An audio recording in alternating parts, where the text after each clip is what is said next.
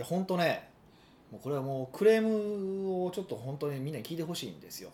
クレームです。ヒデさんのクレーム。もうそうなんですよ。これもう久しぶりじゃないですか。え？怒りポイント。いやもうほんま。あのーまあこれ聞かれてる方大半がご存知だと思う。ダイレクト出版っていう会社あるじゃないですか。えそんなに露骨に言っていいんですか？え？そんなにフルフルネーム出してあじゃあ D 出出版のことしますね。もうもうもう。D 出版ってあるじゃないあるじゃないですか。はいでまああのその D 出版、まあ、ご存じない方のためにお話をさせていただくとえっ、とまあ私の、まあ、コンテンツとかもあのかん販売していただいたりとかしてるんですよね。むっちゃありがたいですまあそうそうすごくありがたいんですよ。はいでまあそこでですねあの当然まあえーねそのみんなに僕のこと知ってもらう必要があるので例えばそのなんか毎週なんかな？毎週1回、えーまあ、YouTube チャンネルでお話しさせていただいたりとかしてるんですよ。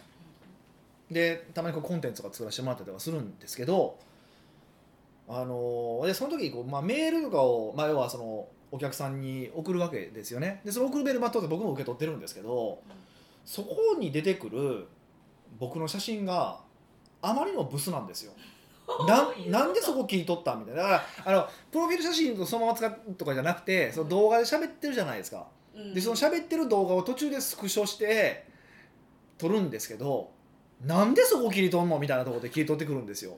あれは何？担当俺のこと嫌いなの？あれ。えわからない。そんなブサイクの写真あります？ちょちょっと見てもらっていいですか？え まああるんで。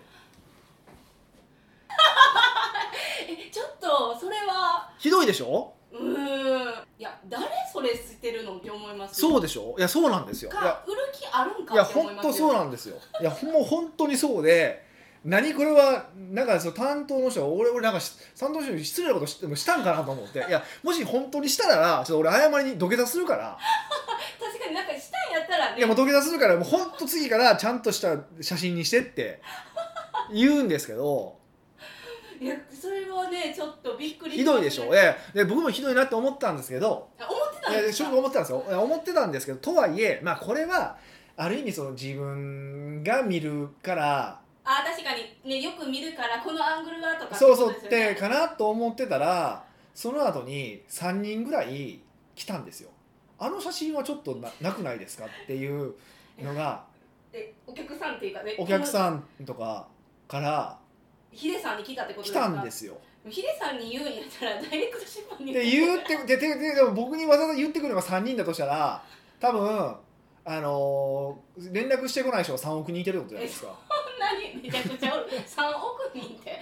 日本人口超えてますやん。そうかでまあ300人ぐらいいてるんじゃないかと思うわけですよ。もうもうもうもうもそうでしょ？いても過言ではない。って考えたらこれはもう僕のブランディングを既存してるわけですよ。いやそんな僕別に男前だったら言わないですけどここまでブサイクではないですから。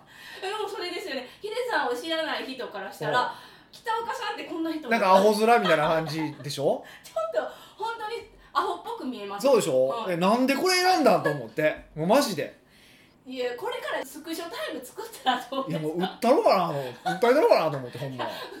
いやもうマジで。少ないですけどなんか悪意ありますね。ありますよね。絶対これ担当は俺のこと嫌いですよね。へえいやこれあのヒデさんだけなんですか？え？変な顔はいやそれはねいやどうなんですかね。いや ところ。えいやその方がもうセンスがないかもしれない。いや僕が見る限り僕が見る限り多分僕だけなんですよ。もうそれ嫌われてますよ。いやただそれはそれはねでもあくまで僕の主観じゃないですか。俺のまあ、その写真の時の、まあ、割とええ得点の自分を知ってるわけじゃないですか、にだからそれを見てるからで他の人は別にそんなに興味あるわけじゃないから別に正直。別に別に小川さんとか中谷さんとか別に個人的には好きですよ。でも別に写真にまで興味ないじゃないですか。だからパッと見るだけだからはい。何も別に考えないじゃないですか。だうん。からそんなに僕変に映ってたとは思わないですけど僕のは絶対これでこれはちょっと本当に思いますよ。悪意あるなって。悪意あるでしょ？はい。そうなんですよ。絶対悪意あるんですよこれ。えそれはヒデさんは言わないんですか？いやで前ね実は、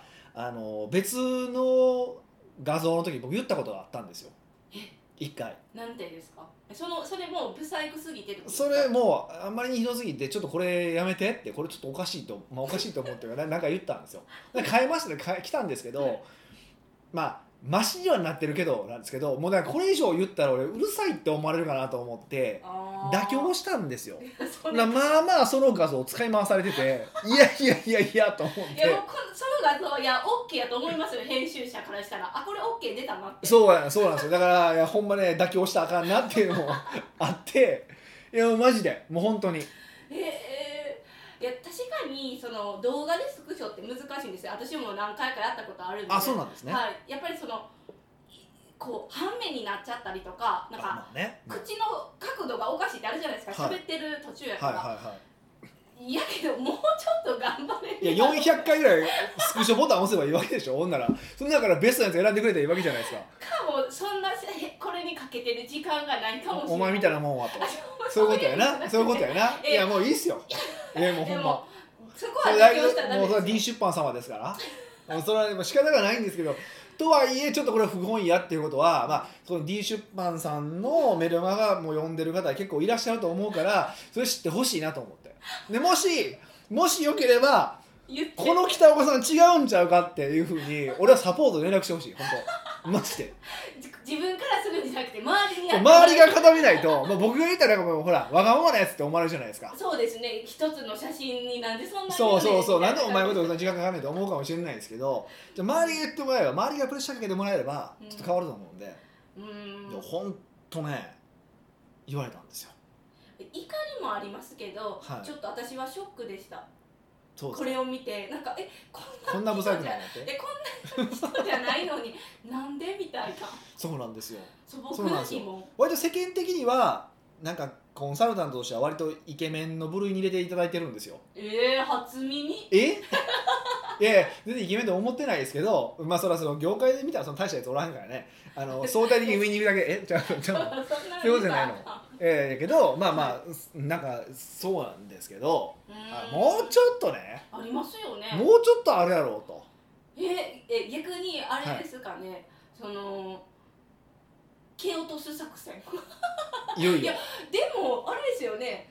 あのそんなヒデさんだけメインじゃないですよね。いろんなコンテンツあるじゃないですか。ダイレクトまあいろんなな方のねプロデュースされてますからね、もうまあじゃあえ順位があるんですかね まあ、僕は一番下だっていうことですね。もう分かりいまやした。よ写真だけ見るとその可能性はなくもない。え100そうですよね。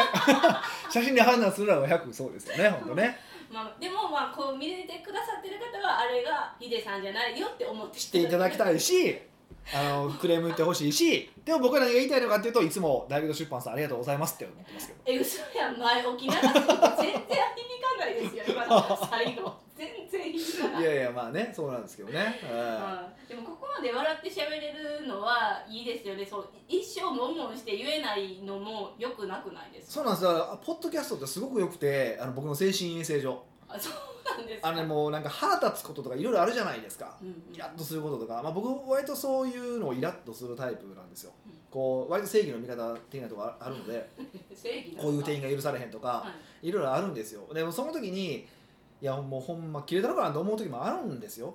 あ目の前で？そうそうでも時間ももったいないし別に僕がここで切れたって何も変わらへんし。うん。でももうなんか言われへんから悶々とするじゃないですか。そうですね。でこれでストレス溜まったらもう僕死ぬじゃないですか。死んでほしくない。でも僕が死なない理由はもうポッドキャストがあるおかげでこうやって僕が文句言えるじゃないですか、まあ、笑い話しながらでもね。うんうん。だからストレスがたまらずに進んでるっていうのはあるなと思うんですよえー、ストレス発散でポッドキャストっていうのも新しいですけどまあねだからねでも、まあ、それでいくとあんまりにもこのポッドキャストがまああのすごい矛盾する話をすると、うん。ポッドキャストはだからあまりにも有名になりすぎるとそういうこと言えなくなりますよね。あー。まあまあこれギリでアウトなやつある言ってることあるんですよ。僕分かってってね。これ多分ツイッターで言ったらもうアウトやろなみたいなあこともうわざと言ってるんですよ、うん。ポッドキャストは基本的に知ってくださってる方に聞いてもらってるから。だからたくさんの人に聞いてもらいたい。ええことも喋ってるからたくさんの方に聞いてもらいたいって思いもあるんですけど一方であまりにも知られてしまうとこれ炎上するなと思って、微妙なラインですね。なんかホリエモンみたいな炎上芸人になるなと思ってえー。なんかね思ったりとかするんですけどね、えー今の母数ぐらいがいいってことですか？いやもっと知られたいですよ僕は。もっと知られたい。目立ちたいですからね本当ね。えどうしたらポッドキャストってそのもっと有名になるんですかね？いやもう本当ねあのもうそれ一番難しいんですよ。ポッドキャストって本当にそのどれぐらい見られて聞いていただいてるかとかって数字が出ないんですよね。うん。だから前回もおっしゃってましたよね。そうそうそう。だから検証ができないんですよね。けあれですよね。不思議。ちょっと検証ができないものを、はい。だってヒデさんポッドキャストして何年ですか？知らないですよそなんで5年ぐらいは経ちますれか200回ぐらいやってますよねもう。いや300弱ですよ280今9回ぐらいですよ。あじゃあえっと大体50年間50回ぐらいですか？らもう56年ですよ。いやすごくないですか？ヒデさんって言ったら検証なんか数字がを追う人やのには数字が追えれへんポッドキャストを続けてるって。いだからストレス発散のためです。なんか怒らなくていいじゃないですか。いやいや違ういやでもやっぱり例えばあのセミナーとか来ていただいたりとかするとやっぱりあの聞いてますっていう方も多いじゃないですか、はい。でそれこそ、まあ、それこそねこれこれからの時代にって話いろいろしてるけどやっぱお客さんとの関係性構築ってすごく大事だって話をするんですけど関係性構築の難しいところって多分ね半分ぐらいは効果が見えないことなんですよね。例えばじゃああの関係性構築のためにメメールを毎日送りましょうとか。メルマガですね。例えばね。とか例えばニュースレターを毎月送りましょうその無料の、ね、ニュースレターを送りましょうとかってやったとてじゃあそれを送ったおかげで何パー売り上げ上がったかって数字で判断しづらいんですよ。うん確かにど何をもって判断すればいいのかそう、まあ、作体の売り上げでとか作体のリピート率でとかっていうぐらいでは比べられると思うんですけどでもそれで他の要因もあるからそうですよね。あの綺麗には比べられないんですよね。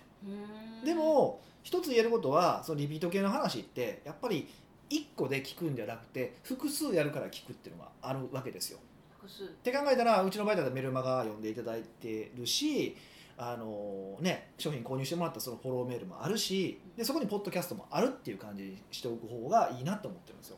あーえなんていうか接触できるそうそうお客さんにこう見てもらう聞いてもらえるっていうところを増やしたいっていうのがあるから、まあ、ポッドキャストっていうのは一応継続はしてるっていうのはありますね。うん。だからまあ実際やっぱりねいろんなところで話をするとポッドキャストでこういうことをおっしゃってましたよねとか言っていただいてでそこから話が展開することも懇親会とかすごい多いからやっぱりあのすごくなんていうのかな僕としては大事なメディアだと思う。だからメルマガをやめても僕多分一応ポッドキャストやめないなって今のところ思ってますけどね。え。ー、メルマガやめる日なんて来るんですか？斬新。いやわかんないですけどね。えだってまあメルマガは、うん、言い方悪いですよ。所詮別に僕のうちの商品買ったことない人もはい。いっぱい読んでるけどポッドキャストは基本やっぱりある程度熱心な方に聞いてもらえてるから。あー確かにそうですよ。興味がなかったらっちかやめないと殺すって言われたら僕絶対メルマガやめますね。うーん。多分そのちゃんなんていうかな長くお付き合いできる方とか結構まあ僕の考え方に共感してくださってる方が聞いてくれてるから。うーん。うん長い目で見たらその方がいいやろうとは思ってます。もちろんその状況ないですよ。ないから両方やるんですけど。でもまあそういうぐらい一応ポッドキャスト大事だと僕は思ってます。うん。はでそのあの最近って、はい。この自粛モードの時ってインスタライブめっちゃ流行ったじゃないですか。いそうみたいですね。タレントさんよくやってましたよね。ね、はい。一緒にご飯食べたりとかったじゃないですか、はいはいあれはヒデさんはなんでしなかったんですか？インスタライブですか？はい。インスタにうちのお客さんはそんなにいないですよね。えファッション系に走ってもたからってこともともとファッション系もともとあれビジネスと関係,、まあ、関係ないというか別のビジネスのために使ってたからはいあのまあね。あれはあれでいいんですけど別にあそこのお客さんと僕は関係性を構築したいと思ってるわけではないから。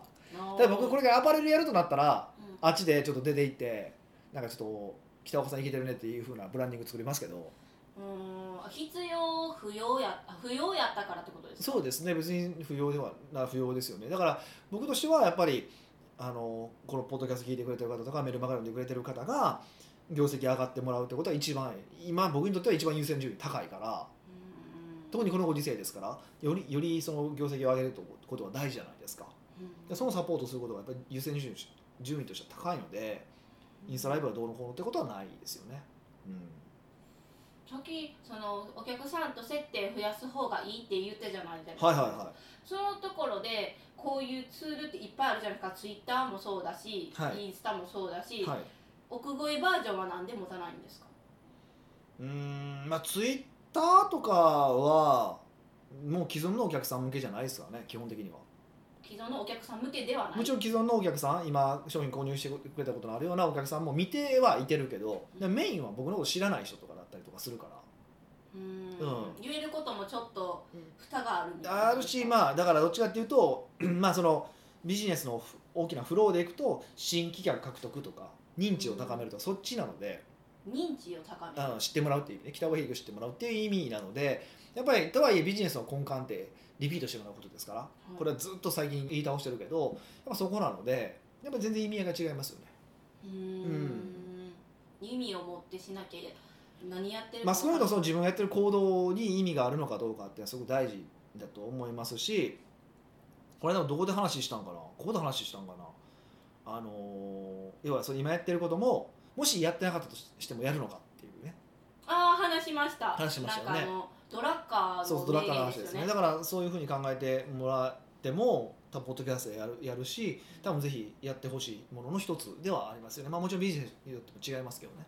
うーんじゃあまあいろいろ話したけど、まあ、みんなポッドキャストを始めてみてはっていうくくりにします？いや、えあーと言っちゃいます？ポッドキャストの質問をもっとください。そっちね。そっち？はい。北岡秀樹の奥越えポッドキャスト。奥越えポッドキャストは仕事だけじゃない人生を味わい尽くしたい社長を応援します。改めまして北岡です。ミカです。今回のご質問は、今回はですね、はいとっても最近私が気になったことがあったので、はい。アシスタントミカさんからのご質問なんですけど。あそうなんですね。ペンネームはいらないんですね。そうそうそう。タヌキだポンとかいらないですえそ何それタヌキはポンって。わからないですけどはい。私の質問なんですけど、はい。今回のこの自粛モードで、はい。すごいだいぶ緩んできましたよねそういえばね。そうなんですよ。解除されました。解除しても大丈夫やったんかってちょっと思いつつ、はい。よかったんですか？知らない。知ら 知らないですよはい そんなもん僕の領分ではないですけど知らないですけどねもう早終われと僕は思ってましたけど。まあ解除されてよかったねっていう話なんですけど、この時期にうん。すごいそのオンラインで何かをすることが流行ったじゃないですか。オンライン飲み会？もそうですしなんか在宅ワークもそうですし、はいはいはあでも私は気になったんがオンラインで結構やり取りできるようになったじゃないですか、いはいはいそうですね。だからコンサルビジネスで私たちしててうん。個別で会う必要性となんかオフラインえオンラインとオフラインの使い分けがよく分からへんくなってきたんですね。ああなるほどね。はいはいはその質問です。ざっいくりだけどでもオンラインとオフラインをどう使い分ければいいのかってことそのですか？今後今後どうわく使い分けたらいいのかっていう、ああなるほどね。うん。まあそんなん知らないですよっていうのが答えですけどね。えそんな切り捨てなくてよくないですか？いやもっとなんかあるでしょ。いやいやまあうんそうですね。うーん難しいですよね。だってなんていうかどれぐらいのその視野で物事を見るかだと思うんですよ。で多分今の状況だったらまあ過去の経験を踏まえるならば第2波第3波はえ？あるわけで。こう今ちょっと収束になったのに？一一旦収束しましたけど一応第2波第3波はある可能性が高いしまあ少なくとも我々経営者っていうのは、えーあるっていうことを想定はしておかないといけないですよね。うんこれも間違いないじゃん最悪を想定しておかないといけないから、えっと、ある程度想定しないといけないわけじゃないですか。っていうふうに考えれば短期的に見れば、えっと、オンラインに対する備えっていうのは必要だよねっていうのは間違いなく言えるじゃないですか。はいとはいえ一方でやっぱり、えっと、こうオンラインでなんていうんですかねその必要なやり取りはできるんだけどもただ温かみとか人のつながりとかっていうのはやっぱりちょっと難しいよねっていうのは感じたと思うんですよ。うん。だって実際やっぱり、あのーこれ自粛緊急事態宣言が、ね、一応解除されてやっぱりみんなやることでみんな会おうとか飲もうとかでしょ？別にズームで飲んでたらよかったわけじゃないですか。うん。でもやっぱりそこには何らかの違いがあったってことでしょ？確かにそうなんですけどその違いがちょっとよくわからないんですよ。言葉にできないまあ多分さ言葉にそういうことなならないものできないものだと思いますよ。うん。そもそも、うん、でそういうものだと思うから、まあ、それはそれで仕方がないしっていうのはあるんですけどただ一方でそれはそのえっとなんていうんですかねそのそもそもオンラインとかでのやり取りに我々が慣れてないっていうこともありますよね。え？まだ慣れてないんですだから例えばいやえっとねあの、まあ、これよく話しますけど卒業論文大学生の卒業論文って今の子って結構あのスマホで書いちゃう子っていてるんですよ。ええすごいですね。もう僕らからしたら意味わかんないじゃないですか。はいあんなちっちゃいところでそうそうそう。でもあのフリック入力の方が早いっていうんですよ。でも我々の感覚からすればパソコンでタイピングする方がよほど早いわけですよ。はい。とかあと本とかに関してもやっぱり紙で読みたいうんうん。僕なんかそうなんですよね。で僕の世代はやっぱそういう方が多くて電子書籍で読む人って少ないんですよ。もちろんそういう人いますよ。いるけどね。でっていうふうに考えるとあの何何なのかっていうと慣れの部分もあるかなと思ってるんですよ。慣れる？使いこなすみたいな感じですそうそうそうそう。だから我々はあまりにもオンラインに慣れてなさすぎて、えっと、その卒卒論とかをスマホで書く人たちは、まあ、オンラインというかそのスマホに慣れてるからこそもうスマホで書けちゃうわけですよで我々がそう書けないんですよ。うんっていうのもあるから慣れ慣れで結局今回強制的にオンラインになって、まあ、1ヶ月か2ヶ月ぐらいやったわけじゃないですか。でもこれを繰り返していくことによってオンラインでもコミュニケーション密なコミュニケーションが取れるんだなっていうふうに感じられるようになってくる可能性はありますよね。はい。っていうふうに考えれば徐々に徐々に、えーオンラインの比率を上げ上げていってもいいかもしれない。うんですよね。長期的に見た場合ですねそれは、うん、でもそうならない可能性もありますよね。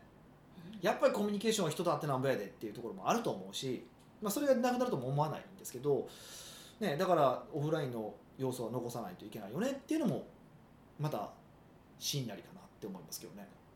うん。うん。そのなんていうんですか？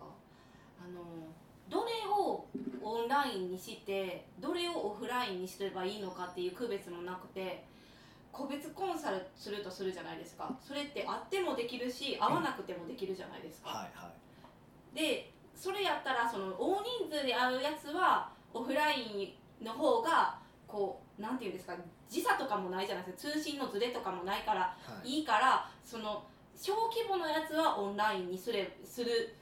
でなんか大規模なやつはオフラインみたいな考え方はどうですか？あーまあ、その方法もあると思いますだから結局そのコミュニケーションの目的を考えた方がいいんですよ。何のためにこのコミュニケーションを取るのかっていうふうに考えていただいた方がいいなって思ってて。うん。でこれたまたま、えっと、トレーナーさんから連絡があったんですよ。で全何回かな？5回ぐらいのトレーニングセッションを今オンラインでやっててって話を、まあ、そ知り合い友達なんですけど友達が知り合いなんですけどで来たんですよ。でで最後にみんなで集まって、えっと、最後卒業飲み会しようと思うんだみたいなことを書いてたんですけど僕それ逆にした方がいいですよって言ったんですよ。逆？あの初めにみんな集まっあオフラインで集まるのはさ最後ってその人言ってたんだけど最初に集まった方がいいと思いますよって話をしたんですよ。で要は、えっとまあ、たまたまその時はこの方は全員が知り合いだったからもうそれでよかったんですけど今後知らない人が入ってくるって考えたら一番初めに一度会っておかないとどんな人なのかとかどんなキャラクターなのかって分からへんしお互い。コミュニケーション取りづらいんですよ。うん。だったら、えっと、初めに、えっと、会うっていうのを作った方がいいですよだから要はそれお互いの人となりを知るっていう目的があるから、えっと、一番初めはやっぱオフラインがいうん。いでそれ以外はオンラインにする。っていう方が正解じゃないですかって話をあそうですよねって話になったんですよ。うん。っていうことでだからそれぞれのそのコミュニケーションにどんな役割を持たしたいかなんですよだたくさんいてるからとかあの少ないからとかっていう話ではなくて、うん。うん、今ので確かにその、えー、とオンラインで会う時ってその四角い画面しか見えないじゃないですか。顔上半身だけ。そうですねはい。だけどそのオフラインであったら例えば店舗とかやったら店員さんに対する態度もその人の服服装もそうやしなんか雰囲気とかも分かるじゃないですか。そうですね。やっぱりオフラインの方がいいなって思いました。あーだからそうえっとねこういう考え方がいいかな。特に我々の場合はできる限りオフラインをてやる。できる限りオフラインをやる。できるできる限りオフライン化する。でも、えっともちろんオンラインも使う。うーんだからみんな多分ほとんどの人は多分小さな会社の人たちはなるべくオンラインを使ってで、えー、なんかちょっとこう高額な商品とか決めたい時だけオフラインにするとかっていう考え方にしがちなんですけどそうですね。そっちの方が費用対効果が良さそうそうそうそんな感じがするるんです。逆なんですよね。だからこれは多分ねあの前半で話したことと同じことでお客さんとの関係性を構築するってことを考えるとやっぱりどれだけ、えーお客さんとオフラインで接点を持っているかっていうのはやっぱり強いんですよね。もちろんそのオンラインでメールを送る動画を送るっていうことでも感情的なつながりが作ることができるけれどもけどもでもやっぱ一回会うのと会わない全然違うし。うんあの例えばよくあるのはあの一回会ったことがある人とない人だとそうクレームも違うんですよねやっぱ文章とかも。ええやっぱ会ったことがない人だ結構だからなんか人格攻撃みたいなこともあったりとかするわけですけどでそういう人でも行ったら別に普通の人なんですよね。クレームする人じゃなくてそうそうクレームする人でも謝謝りに行こうと思って謝りに行くじゃないですか、うん俺はめっちゃ普通の人なんですよ。えでえそうすると次回以降の、まあ、クレームがまあ起こったとしても意外と普通にクレームが来るんです。だからやっぱり人人を感じられない場合だとやっぱむちゃくちゃなことをするわけですよ。このそれこそこの間のねあのなんか亡くなったプロレスラーの方いらっしゃいましたけど誹謗中傷で、あんなんと同じことだと思うんですよ。ええでそれってあの要は知ってる人には攻撃しづらいっていうのもあるし知ってる人にはやっぱり親近感を抱きやすいっていうのがあるからやっぱオンラインだけだと知ってるとはやっぱ言えないんですよね、ええなんかオンラインでは知ってると言えないんか。うん、やっぱ言いづらいですよね。やっぱ小さな会社ほどそのお客さんとの距離感をいかに詰めるかっていうのが勝負なわけじゃないですか。ってことはなるべくオフラインにする。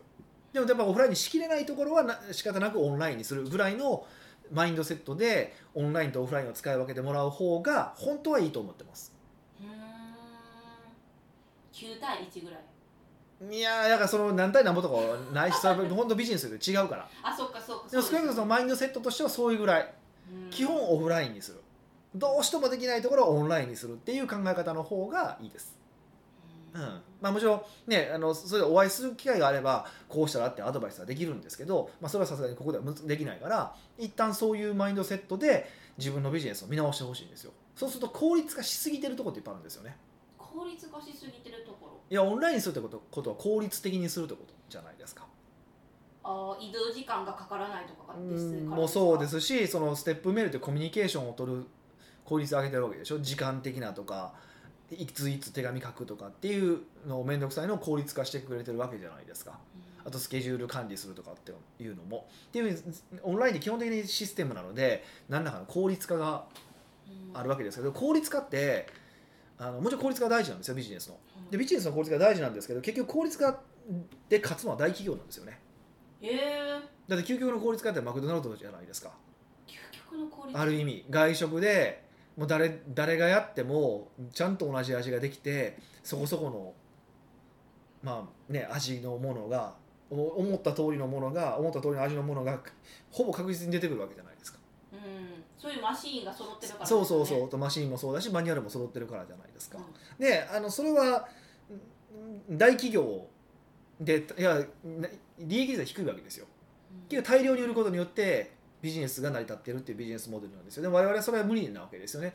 どんどん効率化していって多くのお客さんと接してるんじゃなくて数少ないお客さんにより高い付加価値で高い金額で買ってもらって高い粗利をいただくっていうやり方が正しいわけじゃないですか。って考えるとうんなるべく効率化しない方がいいわけです。効率化すればするほど大企業と戦うところが増えちゃうよってことです。